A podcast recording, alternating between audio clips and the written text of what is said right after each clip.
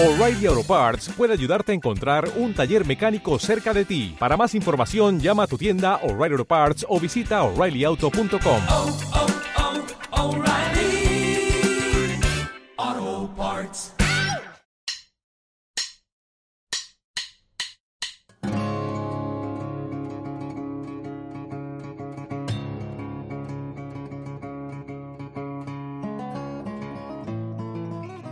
Muy buenas a todos y bienvenidos una semana más a los secundarios. Ya volvemos a estar aquí.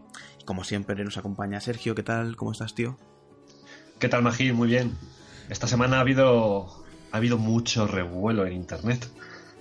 Pues algo que en general yo creo que se sabía y muchos no queríamos ver, que es que Ben Affleck cuelga, cuelga la capa. Tras tres películas y ninguna, ninguna para él. Siempre Ninguna han sido propia. películas, claro, siempre han sido muy grupales o de secundario. Es, es- es el primer Batman que, mm, que no tiene una película propia. Ni un tema reconocible de música tampoco, porque. mm, Claro, al ser grupales y tal, no tiene ahí un leitmotiv, un, un deje Claro. musical que digas, mira, el Batman de, de Ben Affleck. Y me- a mí personalmente me da mucha pena, porque creo que ha sido un gran Batman. Físicamente me, pare- me ha parecido la hostia, o sea, el, traje, el, porte que, él tenía, lo único que ha tenido la mala suerte de salir en las películas que, no eran. Pero mola un huevo. O sea, ese yo, creo que es, el acercamiento más... eh, que- o sea, yo creo que es el- la película o el personaje que más ha acercado a los personajes, al personaje de Batman de Frank Miller del Dark Knight, eh, que no es el de las películas del Caballero Oscuro, eh, que es un Batman ya cansado, eh, pues es gordo eh, hasta los huevos y incluso ese traje gris que re- recuperan de, de los clásicos de Batman que también aparece así en tanto en Batman vs Superman como en Justice League. Pues sí, la verdad es que es una pena. Y ahora lo curioso es que van a hacer Suicide Squad 2, quizás, en la que aparecía este Batman, pero ahí ya supongo que ya no aparecerá Batman. Entonces, Sí, el lo de nuevo Batman era más que un cameo para decir, mirad, es nuestro universo, está todo conectado y al final nada. Eh, y en breve supongo que ya que se ha dicho esto, empezarán a salir noticias y quinielas de nuevo Batman eh, de la peli de Matt Reeves, de, de Batman en este caso, eh, que dice que se va a focalizar más en los. en, en ese Batman más de detectivesco. Miedo me da. A ver se inventan. Pero sí, de bueno, todas maneras, em, a mí hay algo que, que me da mucha rabia porque digo, bueno, puede ser la película de, de Batman em, centrada en su faceta más joven, ¿no? Eh, no en esta ya actual que como que está muy quemado de todo, que digo, bueno, no me parece mal, incluso podría salir el propio Ben Affleck eh, en plan abuelo cebolleta, en plan de, pues te voy a contar una de mis batallitas y que sea esa la película. Pero claro, el hecho de que cuelgue la capa y abandone el personaje significa que nos olvidamos de eh, apariciones en, no sé, Ligas de las Justicias, en otras películas, que también se descartarían secuelas de la Liga de la Justicia, porque claro, sin Batman también es como decir, no, vamos a hacer los Vengadores 2, pero sin Iron Man, ¿no? Eh, quedaría todo muy cojo y también esto te hace pensar, pues a ver a Henry Cavill como Superman, ¿cuántos telediarios le quedan? Porque lo que has comentado de que él podría hacer de, un- digamos, de un Batman más experimentado y que hubiese uno nuevo por ahí, me molaría que lo hicieran con el actor de las películas, es que ahora se me ha ido evidentemente, como siempre, en directo, se me, se me olvidan los nombres, Eh, el actor de las películas de Batman de Tim Burton, em, el Michael Keaton, Michael Keaton. Estaría- el actual, eh, el actual buitre de Marvel. Sí. Bueno, el actual y no actual, porque ya no hay buitre. No, también. Se Pero bueno, dijeron en Warner que se iban a focalizar en pelis individuales y iban a dejar de lado el universo compartido, pero por lo que sea, porque a lo mejor no les ha salido muy bien. sí, bueno, como el de, el de monstruos de la Universal, ¿no? por lo que sea, Sí. tampoco salió bien. En fin, Pero bueno, bueno. eh, vamos a lo que vamos, a lo de a lo de esta semana. Esta semana, como ya habéis visto muchos, suponemos en el título del podcast, vamos a hablar de campeones, de la peli española. Eh, Creo que hemos, es la primera peli española que hacemos. Pues puede que sí. Pues no, no, no, Sí, sí. no- no recuerdo. Habremos, habremos mencionado algunas, pero de hacer un programa sobre una en concreto, me parece que es el primero. Aquí eh, los secundarios apoyando el cine español. A Eh, tope, a tope. Bueno, pues vamos a hablar de la película de, de campeones y que además ha sido galardonada eh, con el Goya la mejor película del año. Eh, da- de hecho, eso creo que dará un poco de debate. Y decir que el programa lo tenías pensado de antes, justamente. Sí, el el destino lo ha querido así, que justo digamos, venga, la semana que viene hablamos de, de campeones, que, que de ahí la, la encuesta que iba dirigido a eso, Exacto. y de repente gana el Goya, sigo como, pues, eh, mira, hay un motivo más que, mal que de sobra. Y hablando de la encuesta, pues la, la pregunta no iba ni muchísimo menos encaminada a los Goya, sino a los propios Oscar. y la pregunta era si Campeones merecía estar presente en los Oscars representando a España. Porque recordemos que Campeones fue la, seleccionada por la academia para representar a, España en, las prenominaciones de, los, de Oscars y al final no, no hubo suerte. Entonces, o sea, ¿y cómo, ¿y cómo han quedado los resultados? Pues la respuesta mayoritaria ha sido un rotundo y tajante no, con un 72%. Joder, chaval. Este programa no lo va a escuchar nadie. Y un 28 somos la resistencia, que yo dije que sí, pero a mí se me hubiese hecho ilusión, joder, que hubiese estado A mí la también, película de los Oscars. Y además la, la película, a ti en concreto, no, no lo sabía yo esto, te toca de una manera muy personal, ¿no? Sí, sí, sí, porque... De hecho, por dos motivos. No sabes si los dos. ¿Tú sabes los dos motivos por los que me tocan? Yo me sé uno. Bueno, no sé si... Supongo que dirás porque yo conocí a Javier Fesser, eh, porque trabajé con él en Mortadelo y Filemón. Una película muy recomendable y sobre todo muy bien animada. Contra Eh, Jimmy, el, Jimmy el cachondo, ¿no? Contra Jimmy el Cachondo. Además, eh, tuve la suerte de estar en, en- Al principio de la producción éramos dos animadores durante mucho tiempo y, y tuve mucha relación con Javier Fesser. Eh, pero además tengo otra relación a lo mejor no tan obvia y es que tengo un hermano discapacitado y yo he sido monitor de niños discapacitados. Entonces, de alguna manera, eh, de hecho es más, yo fui premiado al premio voluntariado cuando tenía 15 años, y no es coña, y el premio me lo, me lo dio el actual rey, que no son bromas, ¿eh? Pero bueno, ¿en qué, en qué círculos te has movido tú? Hombre, chaval, es que tengo dos vidas. no, pero es verdad que yo hasta los 20 años estuve siendo monitor de, de chicos discapacitados y yo era de los que llevaba a los, a los, a los mayores y los que hacíamos, pues jugábamos a básquet, a fútbol y esas cosas. Y macho, yo es que, es que yo lo veía y yo- es que me sentía súper identificado. O sea, eh, a mí la película me encantó, ya te digo, por, por muchos motivos. A mí la verdad es que me pareció súper súper tierna. O no sé, me llegó mucho a la, a la patata, me pareció más súper divertida, muy entrañable, no sé. En general me, me pareció una, una gran película. Luego ya están los temas de, bueno, pues eh, la mejor del año, la que tiene que ir a los Oscars, bueno, a- para mucha gente le parece mm, em, gratuitamente sensiblera. Claro, vamos a hablar Ah. de por qué, o sea, por qué crees que eh, en esta encuesta que normalmente dan resultados bastante obvios, en este caso creo que para, para mí no ha sido nada obvio, ¿eh? de hecho eh, hablamos de, hacer esta, esta pregunta, creíamos que era guay, eh, pero eh, para mí el resultado es totalmente lo contrario a lo que pensaba que iba a ser el resultado. ¿por, qué? He, he leído cosas muy similares con la película de, de un monstruo viene a verme. Y son también pues películas en las que la gente dice que es que apelan demasiado a los, a los sentimientos, se les ven muy claras las intenciones de ir a la patata y tal, y digo, bueno, pero si finalmente lo consiguen y lo hacen bien, ¿dónde está el problema? Es como decir, una película es claramente intencionada para que te entretenga. Bueno, ¿te ha entretenido? Sí. Entonces, ¿dó- ¿dónde está el problema? No sé.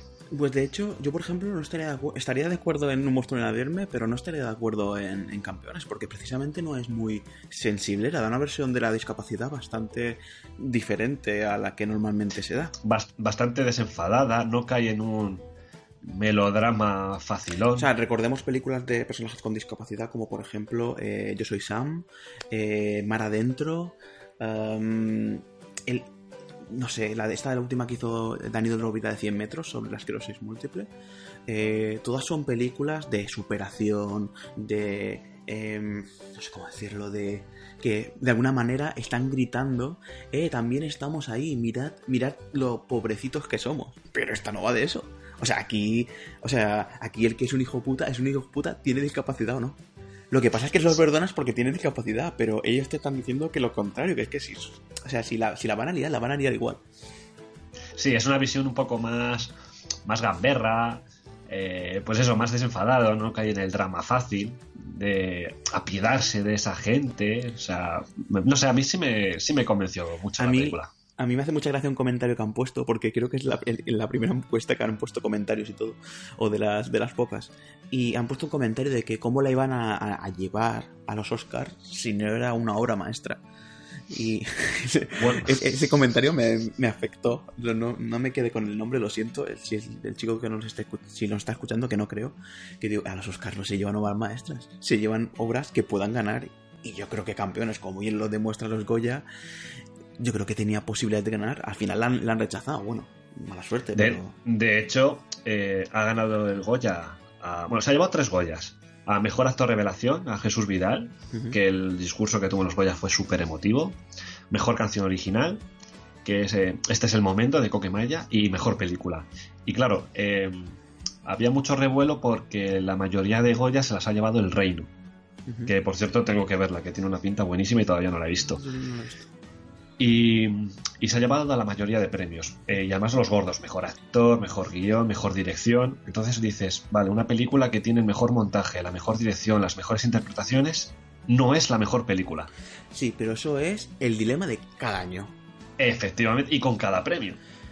O sea, si, si vamos a decir que hay una mejor película, a no ser que haya excepciones, porque siempre hay excepciones, en esa mejor película la han hecho actores, entonces se tienen que llevar la mejor interpretación, la ha hecho un director, se tiene que llevar... eh, O sea, yo nunca he entendido igualmente que el, el, el- premio a mejor película y a mejor, eh, a mejor director nunca no vayan de la mano, porque es evidente que tendrían que ir mucho de la mano. Y es, eviden- es por cómo está pensado Hollywood, que, que los productores tienen mucho peso, pero macho. O sea, me parece. Son cosas muy raras, que premien al director y a la película no. Es raro. Y aquí precisamente las mayores quejas venían por ahí, porque encima a mucha gente, eso suele suceder, ¿no? Cuando algo tiene un montón de éxito empiezan a salir detractores debajo de las piedras, porque Sí. cuando se estrenó la película yo no oía más que alabanzas, alabanzas que era una gran película y tal. La más floja decía que, bueno, que no era para tanto, pero que era muy divertida y que tenía corazón. Y ahora de repente ha ganado el Goya, esto es una mierda, pero cómo iba a ir a los Oscars también, venga ya. Es muy, también me parece muy curioso este movimiento que suele suceder siempre. Igualmente también, eh, eh, eh, un poco pues mirando la, la encuesta esta que nos ha sorprendido tanto, creo que también el target de nuestro podcast, al menos de nuestro Twitter, no es el target de campeones, por lo que sea. Tiene, tiene toda la pinta, la verdad. Pero bueno, hablemos, hablemos un poquito de, Sí. de la, de la película de la película en sí que yo me reí un montón y por cierto se estrenó en abril y todavía está en cines o sea ¿Ah, sí? Todavía está. Ah, bueno, a lo mejor por lo de los, de los Goya. a lo mejor por lo de los Goyas lo han podido alargar pero a mí me parece que, que esté no sé 8 9 meses una película española en cartelera me parece ya un logro de la leche más allá Sí. de que la peli te mole no el puto Fesser lo, lo ha vuelto a hacer de alguna manera. De hecho, eh, cuando lo, lo acusan de sensiblero, me da mucha rabia porque él sí que tiene una peli sensiblera, que es Camino. No sé si te acuerdas, que también se llevó bastante el Goya. sí Él tiene como dos vías. La vía verdad. un poco y, y- profunda, y vías- pero vías joder, o sea leche de, Muy opuestas. muy opuestas, muy opuestas. Eh, y a mí, Camino particularmente me gusta mucho, pero es verdad que sí que va a lo que va. O sea, eh, no sé si para refrescar un poco la memoria a la gente, porque Camino ya tiene, unos años, eh, va, va de una, una- basada en un hecho real, aunque cambió muchísimo la historia. De hecho, creo que hasta fue denunciado, incluso algo así, porque cambió Sí, muchísimo. hubo mucho, hubo mucho revuelo con esa película. Eh, y era eh, una chica que le diagnostican leucemia, si no me equivoco, y ella empieza a tener visiones de, de que dice que ve a Jesús. Entonces eh, él ve a un Jesús, que es un niño, si no, me, si no recuerdo mal, pero ve alucinaciones en general, porque es un niño, el chico que le gusta de, de clase.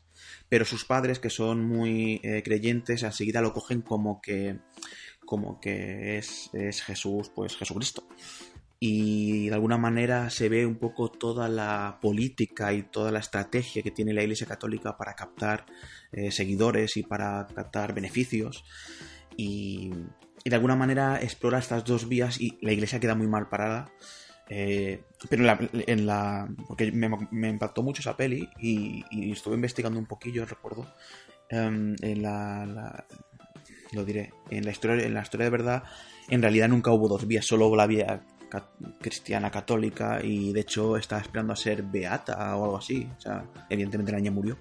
Em, pero creo que es- es- eso sigue para adelante y hay gente que peregrina a su casa y todo eso, o sea, está un poco... Eh, pero la película como tal, como, como herramienta de esa historia, incluso que no, aunque no fuera cierta, como para explorar es- es- es- esas dos vías de cómo un- un hecho uno lo puede ver de una manera y otro lo puede ver de otra, es genial. Y esa peli sí que es sensiblera. Además, a saco te deja destrozado. O sea, y te deja con una rabia de decir, eh, qué cabrones. Pero Campeones es una peli totalmente, al menos bajo mi punto de vista, eh, blanca y honesta. Es decir, creo que al que la parte sensiblera, no sé si estás conmigo, la tiene el, propio protagonista, eh, Javier Gutiérrez. La parte para mí más típi- tópica, típica, y es el que eh, hace, digamos, el, eh, es, es el del arco fácil. Pero todo lo que tiene que ver con la discapacidad... no- no- De o hecho, sea, él, él es el que tiene el componente dramático porque es el que tiene un problema de verdad. Los Sí. otros, los otros son felices. Los otros son muy felices, juegan al baloncesto porque es lo que les permite un poquito avanzar, superar sus historias, tener amigos. Y el que lo está pasando en la vida mal es él, y no por ningún tipo de discapacidad, sino porque tiene que asentar la puta cabeza ya, ¿sabes? De hecho, está muy guay en, eh, cómo empieza la peli con todo lo del partido con el Estudiantes, que si no me equivoco en la caja mágica, con la, en la cancha de Estudiantes y todo. Ahí estaba metido todo el mundo. De hecho, porque creo que Movistar es el que patrocina a los estudiantes y la película es de Movistar. Eh, que vaya pelotazo andado.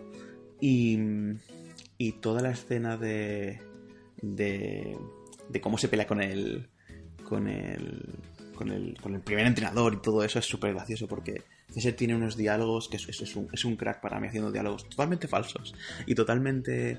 eh, son, son gags, me parece perfecto, pero tío, son desternillantes, o sea, son la hostia. Bueno, y la, y la siguiente escena con la policía. eh, mira, mira que he visto el, el choque contra el, el coche de la policía. Pero aún así, viéndolo ya cómo está construida la escena, es que me parto el culo. Eso Primero es que les quita el retrovisor y ya se para, el otro no frena, eso ya por delante. que le- que se- es- es- esto era, si no me equivoco, que se paran eh, delante para que él se pare y él no se, no, no se para, ¿no? Y se ya. encima, y encima se lo recrimina, en plan de, Sí. pero ¿cómo os paráis ahí? Está, es- está muy bien, la verdad. Y es verdad que yo creo que la parte más. Siguiendo un poco el hilo de si es. eh, muy. eh, eh, ¿Cómo le llamamos? Como Edulcorada y todo eso. Sí que es verdad que hay algunas frases. Creo que la parte del chico. Del chico, no, no es un chico. Del señor, que es de alguna manera el que lleva el equipo de básquet de los discapacitados la- los diálogos que tienen con él, que de alguna manera es como el sabio que le explica que la vida no es eso y todo eso, esa parte sí que es verdad que, mm, que es un poco más... em, poco más sensiblera. Es verdad que ahí es verdad que yo creo que... Ya te digo, yo creo que al final lo sensiblero no viene por lo que dicen los discapacitados, ni por todo lo que va por los discapacitados, es como, como todo alrededor, porque recuerdo una frase que le dicen, aquí el que tiene la discapacidad eres tú, y cosas así que dicen, le entiendo por dónde va y entiendo el motivo, pero creo que eso eh, te aleja de lo que después realmente pasa en la película, que no tiene nada que ver con eso, no es nada sensible. Sí, ahí con esos, con esos elementos sí que pueden ser un, poco redundantes, pero ante toda la película es humor y, y- diversión. Además, un humor muy, muy inocente, muy, muy bonito en ocasiones. Ah, También me, me sorprendió que no caía. O sea, se, se ríen de ellos mismos muy bien y de una manera muy inteligente. No cae en una caricatura ni en una incluso humillación. O sea, no hay nada de mal gusto. O sea, demuestra por parte de ellos también mucha inteligencia el, tipo de humor usado que, que no tiene ataduras tampoco de, de ningún tipo. ¿no? A mí eso me, me sorprendió y me, me divirtió mucho, como por ejemplo el primer entrenamiento que tiene con ellos, que me parece, o sea, de lejos, lo, lo mejor de la película. O sea, cuando al final del programa me preguntes tu momento favorito de la película, ya te lo adelanto. O sea, es el, es el primer entrenamiento que tienen. Lo vas a repetir eso, ¿no? Sí, sí, es que me parece todo, todo, absolutamente todo bestial y lo bien que mantiene el humor. O sea, que es que es gag tras gag. Yo meándome de la risa de no poder más y decir, bueno, esto parará en algún momento. Hasta que no termine el entrenamiento, yo no me paro de reír. Además es que es muy gracioso porque cada discapacidad tiene como una especie de... Están como caracterizados. Eh, que de alguna manera es un poco así también. Cada uno es como muy especial a su manera. Porque como cada uno le pega por un lado, eh, cada uno pues tiene sus cosas. Y ahí es muy gracioso como cada uno... Hay gente que se les puede hablar tranquilamente. Hay gente que casi no se les puede hablar. Hay gente que lo que le dices lo hace de manera rigurosa como el que creo que le dicen que tienen que correr y tirar la pelota y coge todas las pelotas, se las tira algo así, eh, eh, no recuerdo muy bien. Pero es verdad que ahí se muestra un poco de alguna manera que es la que siembra las bases de, de lo que va a ser la película, que cada uno es especial a su manera, hasta que llega la chica. Eh, La mosca cojonera. Claro, que, que te voy a decir una cosa que me hizo mucha gracia, pero em, de alguna manera siembra las bases de, de- todo lo que van a ser ellos y, y está muy bien porque no las rompe mucho, entonces hace que cada uno tenga como su momento del gag. Y es como que son pequeñas píldoras que están por ahí eh, sueltas y cuando empieza una escena que tienes de gag, cada uno de algunos entra en escena con su con su mierda, con su problema, con su manera de entender la vida. Y eso es lo que crea esas escenas de caos, que yo también sé que escena voy a decir al final, y no es la, de, la del primer entrenamiento, pero es un poco este- estos momentos de caos que, por cierto, a Fesser se le dan genial. Y yo recuerdo, por ejemplo, Mortal Fremont tiene unas cuantas escenas de que todo está conectado de que pasa algo, y cuando parece que lo has controlado, no te esperas, pero viene otra cosa, y eso te vuelve a hacer empezar a que todo empieza a rebotar y, y no paras de, de reírte. Sí, el, humor eh, Fesser lo, maneja muy bien. Y a mí, con algunas cositas de la película, lo que me sucede, que ya no es culpa de la peli en sí, sino creo que ya más mía, porque a, veces en algún tramo me pasaba lo, lo que yo creo que ha pensado mucha gente cuando ve una peli española, que es, me mola, pero si esto te lo hace un americano es la hostia. ¿Sabes? ¿Sí? ¿Pensaste eso? Y en algún tramo que digo, estoy intentando pillar la intención y digo, pero la manera de narrármelo a lo mejor eh, no me ha molado tanto. Un ejemplo, la escena del ascensor. Mm, entendía el punto, digo, pero no me funcionó. No sé si por la banda sonora, si por cómo está dirigida, si por eh, cómo acaba ya, eh, luego todos riéndose. Digo, vale, sé que el punto era que ya todos le ayudaban a él a superar su problema y tal. Digo, pero está hecha de tal manera la escena, digo que a mí a mí no me funcionó. Y eso a lo mejor en una peli americana, que al fin y al cabo el cómo narran ellos la historia es lo que yo he mamado desde pequeño, es- no es lo que tenga concebido como el bien, sino lo que tengo más interiorizado. eh, es lo que decía, esto a lo mejor de otra manera hubiese funcionado mejor. Y, y a veces me pasaba, pero en, en tramos muy, muy leves de la peli, tampoco era, era algo general. Tengo que reconocer que yo también, el, todo el tramo relacionado con el ascensor, eh, era como muy obvio. O sea, también es verdad que ese tipo de escenas a lo mejor son mucho más complicadas de grabar y entendamos lo complicado que es grabar, o sea, lo que, puede ser grabar las eh, escenas de cualquier tipo con gente así. De hecho, eh, no sé si te fijaste, si alguna vez tienes la, la, la- oportunidad de volverla a ver, hay un momento que él está hablando en el vestuario que está como medio enfadado. ¿Vale? Está porque no sé qué ha pasado. Porque creo que es antes de la ducha del tío ese que lo duchan porque tiene miedo de ducharse y que lo convencen porque dicen que hay una racita. ¿De Así. acuerdo? sí. Pues creo que es un poco antes de eso. Entonces, em, él está como hablando medio serio y hay un chico que coge y le abraza. ¿Vale? Y él se ríe. Hay un momento que hace como una sonrisa como cómplice, mira hacia arriba y sigue el, discurso. No enfadado, pero no, es que no me acuerdo. no es que no sé si estaba enfadado del todo, pero bueno, está hablando y él hace eso. Y yo creo que eso, por ejemplo, es improvisado. la palabra no es improvi- improvisado, es espontáneo. O sea, este chico no tenía que hacer eso. Eh, porque de hecho, eh, creo que es muy interesante a la gente que le haya gustado, que esté escuchando el podcast. Creo que si está escuchando podcast es porque le ha gustado la peli, evidentemente.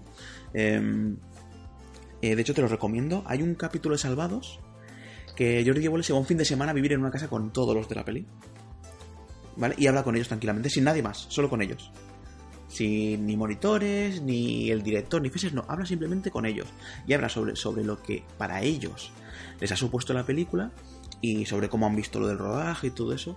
Además es, es curioso como dicen cosas que, que es que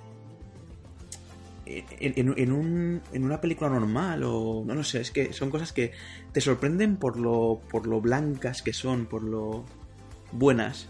Y hay un chico que le, le preguntan, oye, eh, ¿tú te gustaría salir en la segunda? Sí, ¿no? Y dice, no, hombre, dice, es que yo ya salí en una, yo ya tengo mi fama. Prefiero que salga otro chico que tiene otra discapacidad y así también se vuelve famoso. Y claro, eso te- te- es tan puro que... Además, porque evidentemente el tío lo dice, pues tú lo oyes, lo dice evidentemente porque lo cree. Y lo oyes y dices, hostias, te queda chocado. Pues en ese se ve, se súper bien que el chico ese que le da el abrazo a, a Javier Gutiérrez en la peli es una cosa que lo hace siempre. Le están hablando y de repente la abraza. Entonces creo que, de hecho, en esa entrevista también se ve que, joder, tenerlos callados en algunos momentos, tenerlos que actuaran como toca, tenerlos que decir ahora tú tienes que mirar aquí, tiene que ser complicado.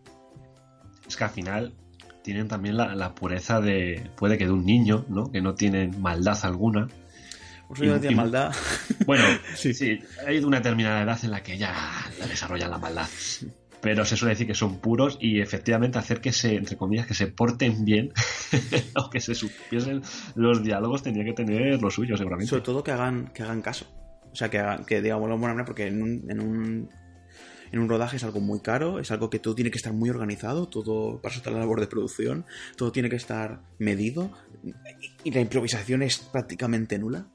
Y yo creo que tuvo que ser un, un, un, un- un rodaje de, para verlo, ¿eh? Yo creo que más gracioso que la película en sí. Aunque se- seguramente dejarían a la improvisación muchas cosas, porque Me imagino. posi- con ellos posiblemente no podría ser algo a, a rajatabla. De, no, ahora tienes que decir esto y de esta manera y no me vale otra frase. O sea, muchas veces posiblemente la dirección de actores sería como él te va a decir esto y tú qué le dirías. No, y y- posiblemente tirar por ahí. Yo creo que más de trabajo, pues como se trabaja con niños, con monitores, con eh, intentar que ellos lo vean como un juego y que no sea muy pesado, aunque hay muchos de ellos sí que tienen, sabían perfectamente lo que estaban haciendo. Eh, es una cosa curiosa también que se ve, por ejemplo, en El Salvados, en que ellos no interpretan como tal, ellos simplemente son ellos y les hacen decir cosas.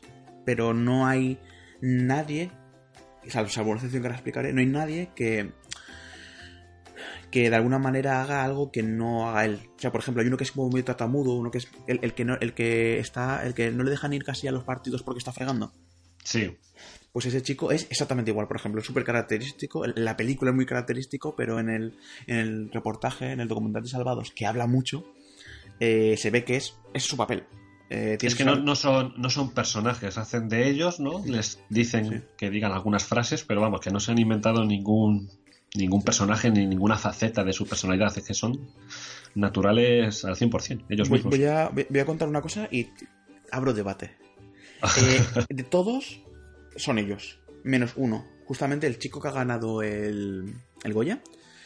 Eh, este chico hace de persona con discapacidad, pero él no tiene discapacidad, él es ciego. Entonces, eh, sí. Entonces, él no, no tiene ningún tipo de, de discapacidad intelectual. Tiene una discapacidad física, que en este caso es ciego. Y la película no hace de ciego. Eh, Eh, me acabas de dejar muy roto. Ahora, es que no lo sabía. el, que, el que tiene la gafas de culo Sí, sí. de, de El Escalón. que, pone- que va poniendo multas. Este, este chico es ciego. Lo explica en el, en el, en el, en el reportaje. Y él dice que le encantó participar y todo eso. Y evidentemente lo hace muy bien. Es de los más característicos. Es, ya te digo, es el que pasa todo de la escena de la multa. Es de los pocos que está solo en una escena. Em, y esta película es verdad que abre muchas posibilidades. Eh, eh, yo creo que lo más representativo de, de, de este tipo de personajes, este tipo de actores, sería, no me acuerdo evidentemente el nombre como siempre, pero es el hijo de Walter en Breaking Bad. Eh, Ujú. ¿Tú llegaste a ver Breaking Bad? Sí. Sí. Es verdad que Eh, también tenía esa, la propia discapacidad que tenía en la serie, la tenía Claro. en la vida real, ¿no? Sí, exacto. Entonces, eh, lo que hicieron fue coger una persona con una discapacidad determinada para añadirla al, al, a- al personaje en sí que estaba escrito.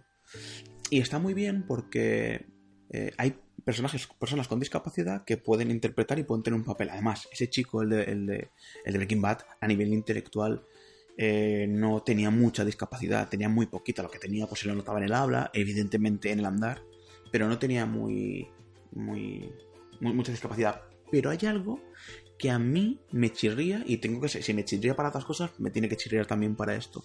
Y es que eh, con todo el rollo este de lo políticamente correcto, eh, recordamos los casos de lo que le ha pasado tanto a, Paco León como a Scarlett Johansson. Cuando tienen que hacer un personaje que tiene un tipo de discapacidad, tiene algún tipo de orientación sexual eh, deter- muy determinada o tienen algún tipo de algo muy identificable, tienes que coger a personas que tengan esa singularidad. Y a mí particularmente me parece una puta chorrada. Eh, A mí me parece que se les han olvidado lo que quiere decir ser actor o actriz. O sea, lo- en lo que, con- que consiste eso. Pero, pero, pero, pero, o sea, ¿sabes toda la movida que está yendo, por ejemplo, con lo que hubo con Scarlett Johansson? Sí, Con- ¿no? Que si vas a hacer de un personaje transexual, pues hay que contratar a un transexual, porque, claro, eh, es una manera de visibilizarlos, de tal, y lo bueno, de- A mí me parece, o sea, yo lo entiendo hasta el punto, pero yo entiendo que tiene que ser una decisión propia de los directivos, no es algo que tenga que forzar la, la, sociedad. Bueno, si quieres no veas la peli. Pero no sé, hay algo raro en que eh, a mí me parece perfecto cuando alguien, ya te digo, a mí me toca muy personalmente lo de la discapacidad. Y a mí me parece muy bien que alguien haga un papel con discapacidad. De hecho, eh, el Ramón San Pedro de, de Bardem es la puta hostia. O sea, es genial. O sea, em, no sé, eh, hay muchos actores que han hecho personas con discapacidad y si lo hacen honestamente y lo hacen bien, no entiendo por cuál es el problema de que, de, que yo creo que no se les hace ningún favor, ningún flaco favor, mejor dicho. Sí, em- empezamos con la discriminación positiva y al final tampoco con eso se llega a ningún lado porque muchas veces como in- intentar meter a la fuerza cosas y conceptos que, que intentando crear aceptación precisamente lo que acabas creando es rechazo. Y, Claro. y lo que dices, hace- haces un flaco favor. O sea, yo entiendo, por ejemplo, eh, que no ayuda la visión que hacían los morancos de los homosexuales. Eso lo entiendo, que de hecho ha, per- ha perjudicado mucho. Pero no entiendo por qué un personaje que no es homosexual, que no es gay, tanto por un lado ni para el otro, eh, tenga no puede hacer de un personaje así, porque ¿qué, qué dependerá si la gracia de ser actor es poder ser personas que no eres? Efectivamente. O sea, por ejemplo, no sé. eh, de hecho, hace poco al- algunos de los actores estos famosos. Quería decir Ian McKellar, pero no, no es Ian McKellar. Es un actor así un poco mayor también. No recuerdo también. Salió diciendo que le parecía una chorrada todo lo de la, de la corrección política esta que se está implementando para la hora de escoger, de escoger eh, personajes. Pero que, que más da. Evidentemente Robert De Niro no puede hacer de Kofi Annan porque no es negro, pero podrá hacer de todo lo que se pueda parecer él. O sea, no sé, o sea. em, creo que. O sea, creo que evidentemente pintar a un señor como las cabalgatas de, de negro, pues sí que puede ser ofensivo. Pero no sé, creo que se les está yendo un poco de las manos. Y en este me, caso. parece que, me parece que muchas veces no saben cuáles son las batallas que deben librar en este, en este sentido y se pierden en tonterías muchas veces. Por ejemplo, eh, y eso me enlaza con otro tema, eh, por ejemplo, el actor que campeones para volver a la película que hace de, del... Es que siempre, a mí sí, por ejemplo, sí que me parece siempre ciego, pero no es ciego. El que hace que estuvo en las Olimpiadas y todo eso, el que es el, Sí. que, el que sabe. Ese chico eh, no sale en el reportaje, no sé qué es, pero ese chico no parece que tenga discapacidad, por ejemplo. La, la- la forma que tiene de hablar, eh, mm, o tiene muy, muy, muy poquita, o, o no tiene. Pero no me importaría, me parece perfecto, o sea, no... Si lo hace bien y al final te lo crees, es que al fin y al cabo esto es interpretar. O sea, Claro. mucha gente hace las comparaciones llevándolas a lo absurdo. Como, ah, si no eres alienígena no puedes hacer un alienígena. Y es como, bueno, eh, vale, es una comparación tonta. Pero todo se podría reducir a eso. O sea, si al final solo podemos interpretar eh, lo que somos en la vida real, no habría seguramente papeles de asesinos, ni... ni- o sea, ya, ya reduciéndolo todo al absurdo, pero es que se reduciría a eso de verdad. Y que la gente no me malinterprete, que yo estoy encantado de que hayan cogido a estos chicos para hacer eh, la película. Creo que es una oportunidad brutal y creo que era una cosa necesaria. Pero no tiene que ser algo que se no, no se tiene por qué implementar a nivel general, a nivel, o sea, eh, no lo sé. No lo sé. Vamos, llegar, cosa- llegar a los extremos de que un actor tenga que, que rechazar un papel por presión mediática de que, claro, como no eres es transexual, no, no puedes hacer de transexual. Oyes, ¿y si el transexual que cogen es un actor pésimo? Claro, es que ¿Qué, no, pa- qué pasa? claro, y o la peli o- resulta que es una ajusta- mierda. O no se ajusta a los can- al, al canon de, de- en pantalla, que porque influye muchas cosas. A un actor se rechaza porque no da bien en pantalla. Entonces, o sea, Claro. no es todo tan sea, fácil. al final, claro, también lo de ser actor en muchos papeles, en muchísimos, es puramente superficial de que seas guapo o no, porque no, eso, no quedas bien en pantalla aunque actúes mejor. Entonces, es todo tan relativo que crear debates con esas cosas, uf, es que lo veo una pérdida de tiempo, o sea, con la de problemas de verdad que hay, con estos temas precisamente, que los focalicemos en eso, al final a la gente a la que hay que convencer le acaba creando rechazo cuando la intención al final es integrarlo todo. Entonces al final es que es un poco absurdo. Em, sí, la verdad es que sí. En fin, ¿sabes que el chico este que hace del papel que era, era fuera de las Olimpiadas y los, y los echaron porque engañaron y todo eso? ¿Sabes que esto pasó de verdad? En las, ¿Ah, sí? En las Olimpiadas del 2000, de Sydney 2000, a España ganó en la medalla de oro y poco después se descubrió que, que 10 de los 12 integrantes del equipo no tenían ningún tipo de discapacidad. Joder. De hecho- Spain, Spain is different. De hecho, a mí me resulta curioso porque en los 2000 yo era ya bastante mayor, en el sentido que ya tenía... O sea, sa- sabía por dónde iba, de hecho estaba metido en estos temas. Y yo no recuerdo para nada que eso trascendiera a nivel general, en plan masivo. O sea, no como en plan de, deja- si pasara yo creo algo hoy, algo así, si sale a la luz, la gente se llevaría, se llevaría las manos a la cabeza. Hombre, las, Pero las yo no redes recuerdo. hacen- la- las redes ahora ayudan mucho, mucho con eso. Cualquier tema ya puede ser súper trascendental. Y de eso, efectivamente, vamos, lo veía en la película y Pues pasó ni de verdad. absoluta idea. O sea, claro, es como la primera vez que lo oí. No tenía ni idea de que sucedió de verdad. Y lo han rescatado, pero que muy bien para la, la película. Se usa de una manera muy inteligente, además. Sí, sí, sí, está, está, está muy bien y se, se dice en un momento, eh, está súper bien metido en la trama, no sé. Pero es una cosa que me, me resulta curiosa. Y ya para ir diciendo ya las últimas cosas, eh, había una cosa que sí que me llama la atención y es que eh, Fesser, en todas sus películas, hay un punto de... De hecho, él lo llama, eh, bueno, sobre todo para Mortadelo, porque de eso, hay un punto de cañí de, de- de- de suciedad, que sí que la tiene, pero hay un punto de arte que aquí es verdad que no la, que no la vi.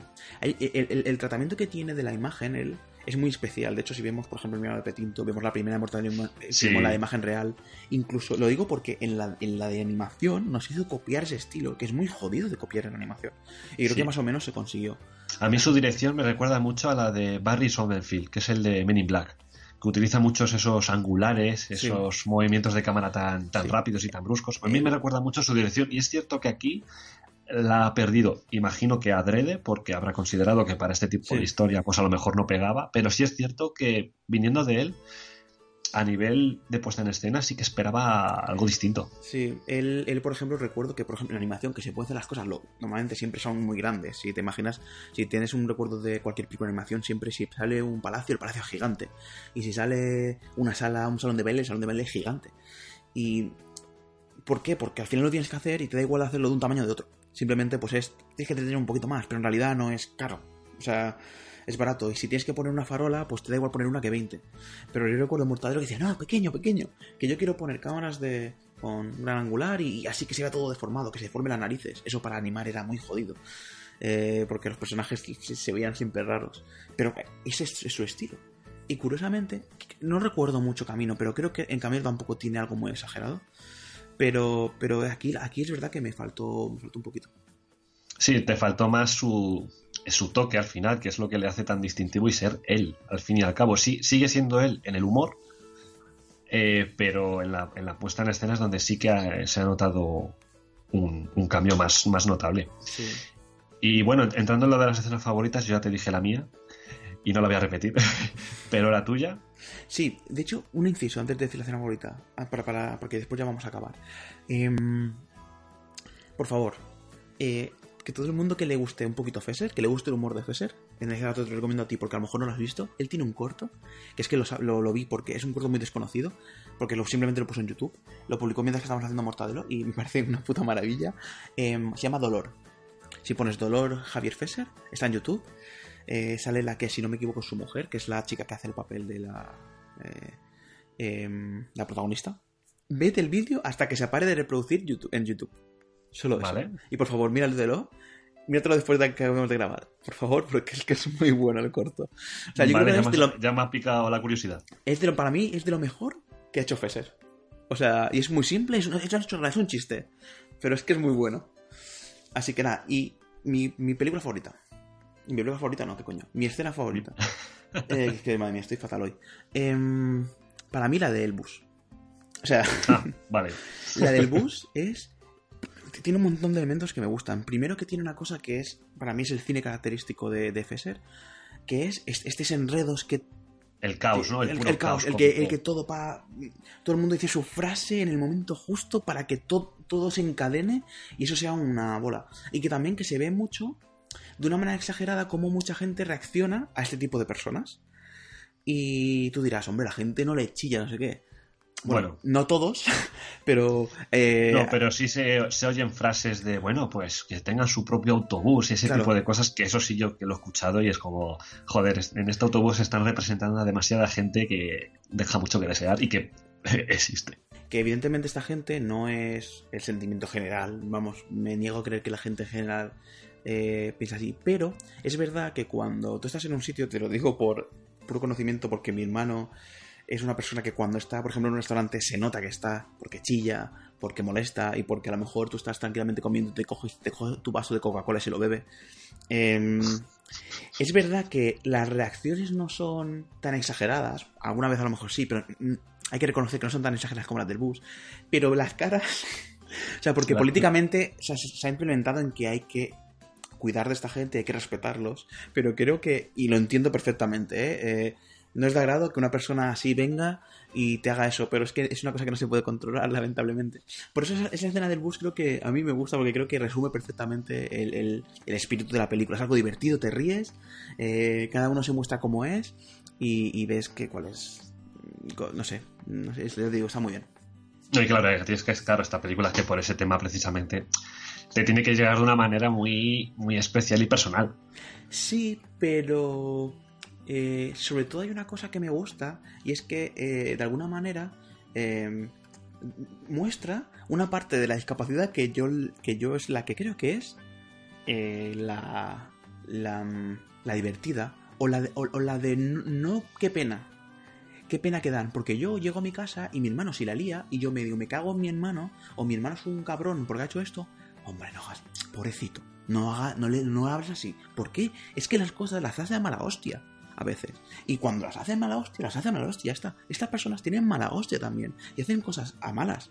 Lo que pasa es que se mueven por códigos diferentes a nosotros. Y eso es lo que cuando dicen algo bueno, sabe que es, probablemente es algo bueno. Pero mi hermano te viene y te da un abrazo muchas veces porque quiere que le des de comer. Creo que esta película me gusta porque demuestra ese tipo de verdad que hay en la, en la discapacidad, tanto positiva como negativa. Pero es, pero, es, pero es de verdad. La verdad es que es una gran película. A mí, a mí me gustó mucho. Sí. Y yo creo que mmm, podemos ir cerrando el podcast. Eh, muchas gracias a todo el mundo que nos ha escuchado eh, hasta este punto. Eh, creo que es un podcast que no sé si tendrá mucho recorrido, pero creo que tanto Sergio como a mí nos, nos hacía ilusión hacerlo porque eh, a los dos nos había gustado mucho la, la, película y más, a mí me hace más, más ilusión, eh, más sabiendo el recibimiento que está teniendo Goya a mejor película y nos vemos la semana que viene con otra película. Un abrazo, tío. Cuídate, hasta luego. Hasta luego.